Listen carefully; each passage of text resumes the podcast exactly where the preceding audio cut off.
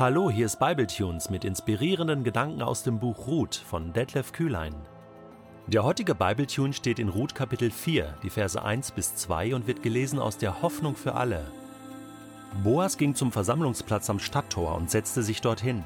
Da kam jener Verwandte vorbei, von dem er Ruth erzählt hatte. Boas sprach ihn an: Komm doch herüber und setz dich.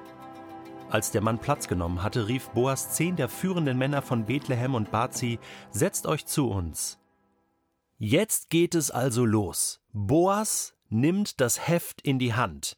Er ist derjenige, der jetzt die Verhandlungen führt, der die ganze Sache zum Ziel führen wird in Kapitel 4.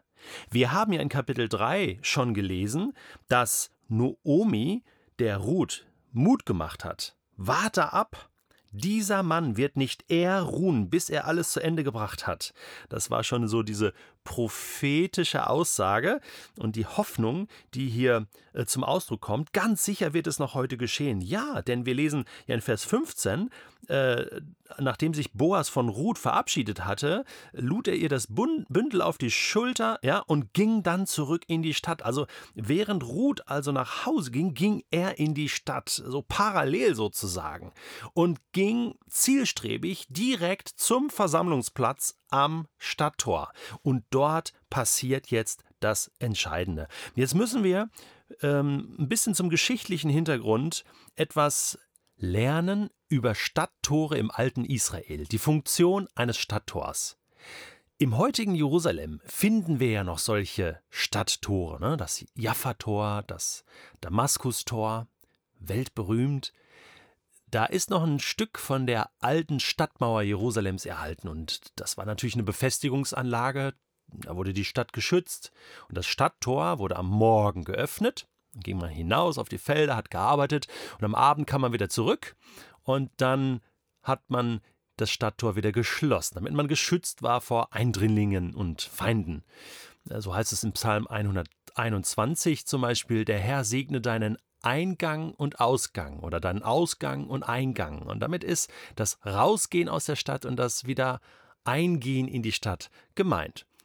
Viele Städte waren so aufgebaut. Jetzt, Jerusalem war eine Großstadt mit einem König und das hatte öffentliche Verwaltungsgebäude, könnte man sagen, einem Palast, wo der König regierte und sein Amt ausführte, und in kleineren Städten gab es diese öffentlichen Gebäude nicht. Ja, da hatte jeder sein Häuschen.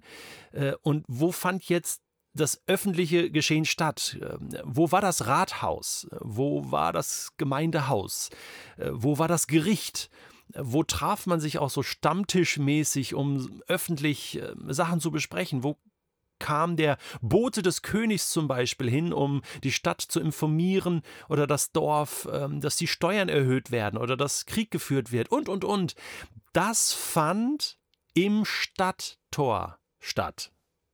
In diesen kleinen Dörfern und Städten im alten Israel. Und so war das Stadttor sozusagen ein öffentlicher Ort. Dort wurde auch Handel getrieben. Ja, da gab es, äh, wie zum Beispiel äh, im Damaskustor ist es heute noch so, wenn man da durchgeht, ja, in diesen arabisch-muslimischen äh, Teil der, der ähm, Jerusalemer Altstadt, äh, sind ja heute noch Verkaufsstände, Bazar. Ja, und, und so muss man sich das vorstellen. Äh, da traf man sich, da hat man gesprochen, da hat man Handel getrieben. Ähm, da gab es die neuesten Informationen. Ja, so das schwarze Brett äh, hing da quasi aus. Und äh, da, war, da fand das Stadtgespräch statt und auch das Gericht fand dort statt. Jetzt muss man sich das so vorstellen, was war in so, einem, in so, einer Stadt oder in einem Dorf das Gericht? Da gab es keine Berufsrichter, sondern sozusagen die Ältesten der Sippen oder Großfamilien der Stadt waren sozusagen als Team aufgestellt, so als Mannschaft, ähm, das Gericht. Ja, das waren die Ältesten, das waren die Sippenoberhäupter äh, und die kamen da zusammen, die wurden gerufen. Also, wenn es einen Rechtsstreit gab, dann äh, haben, hat eine Partei gesagt, so, ich habe hier was, ich habe hier einen Fall und äh, musste dann sozusagen die Sippenoberhäupter zusammenrufen, da kamen die zusammen und dann haben die das entschieden. So lief das. Klar, in Jerusalem hat das der König gemacht. Ne? Von Salomo wissen wir das, von David, aber in den kleineren Städten ähm, hat man das anders organisiert. Finde ich interessant, dass das in Israel eben das äh, war nicht einfach ähm, so Selbstjustiz oder das ähm, der Boas konnte das jetzt nicht einfach selbst entscheiden, ja, sondern wir sehen hier, der geht hier den Rechtsweg. Äh, das ist eine ganz saubere Angelegenheit, ganz saubere Geschichte. Er geht zum Versammlungsplatz am Stadttor in Bethlehem setzt sich dorthin. Das ist so das Zeichen, so, die Sitzung ne, äh, ist eröffnet. Ne? Ich, ich, ich habe da was. Und jetzt muss man sich das vorstellen. Das Tor war ja auf am frühen Morgen und die Leute gingen raus auf die Arbeit. Und jetzt kommt dieser Verwandte vorbei, von dem er Ruth erzählt hatte. Da gibt es noch jemanden, der hat eigentlich zuerst das Recht, ähm, das Feld zu kaufen und Löser zu sein. Und äh, da ist er. Ja, und Boas spricht ihn an. Ja, der wollte wahrscheinlich irgendwie zur Feldarbeit. Und äh, dann sagt Boas: Hey, komm doch herüber und setz dich. Und dann setzt sich der Mann hin. Es ist interessant, ähm, so, auch so ein bisschen lustig. Ähm, hier wird kein Name genannt von diesem anderen. Der kam ja jetzt schon zweimal vor. Und hier ist er jetzt endlich. Und irgendwie bleibt der im Dunkeln.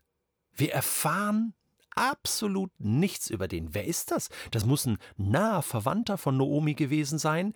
Aber von Anfang an ist klar im Buch Ruth, der wird keine entscheidende Rolle spielen. Er wird aber auch nicht übergangen. Ja?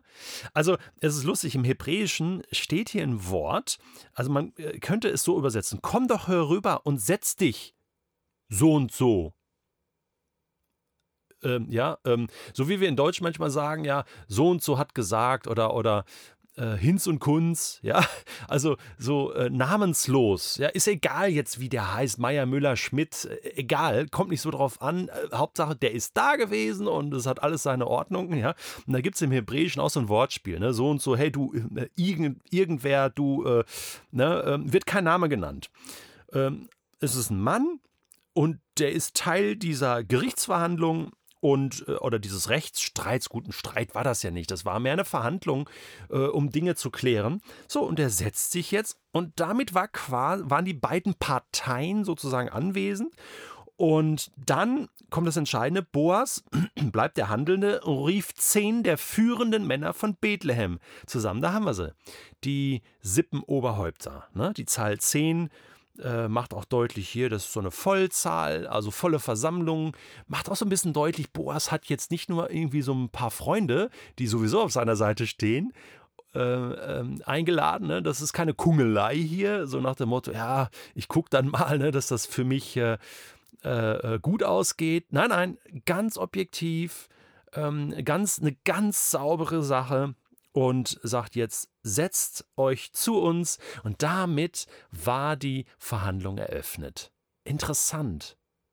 Boas nimmt die Sache in die Hand, aber er geht nicht einen eigenen Weg. Und wir werden jetzt in, in, im nächsten Text dann auch sehen, wie er das Ganze öffnet und wirklich auch deutlich macht, so, er legt alles auf den Tisch und sagt, so und so Triff deine Entscheidung. Und damit legt Boas die ganze Angelegenheit irgendwo ja auch in die Hände Gottes, oder? Der für diese Rechtsstaatlichkeit im alten Israel gesorgt hatte. Durch das Gesetz, durch die Bestimmung in den fünf Büchern Mose. Ich bin sehr dankbar, dass ich heute auch in einem Rechtsstaat leben darf. Nicht in Stadttoren, sondern wirklich in Verwaltungsgebäuden, Gerichte, Rathäusern. Ich bin sehr dankbar für diesen manchmal beschwerlichen bürokratischen Apparat, aber der schützt, der regelt und es gibt viele Dinge, für die ich dankbar bin, wo ich weiß, ich kann als Christ im Reich Gottes meine Arbeit in Frieden und in Sicherheit und geschützt tun, hier in Deutschland weil es diesen Rechtsstaat gibt.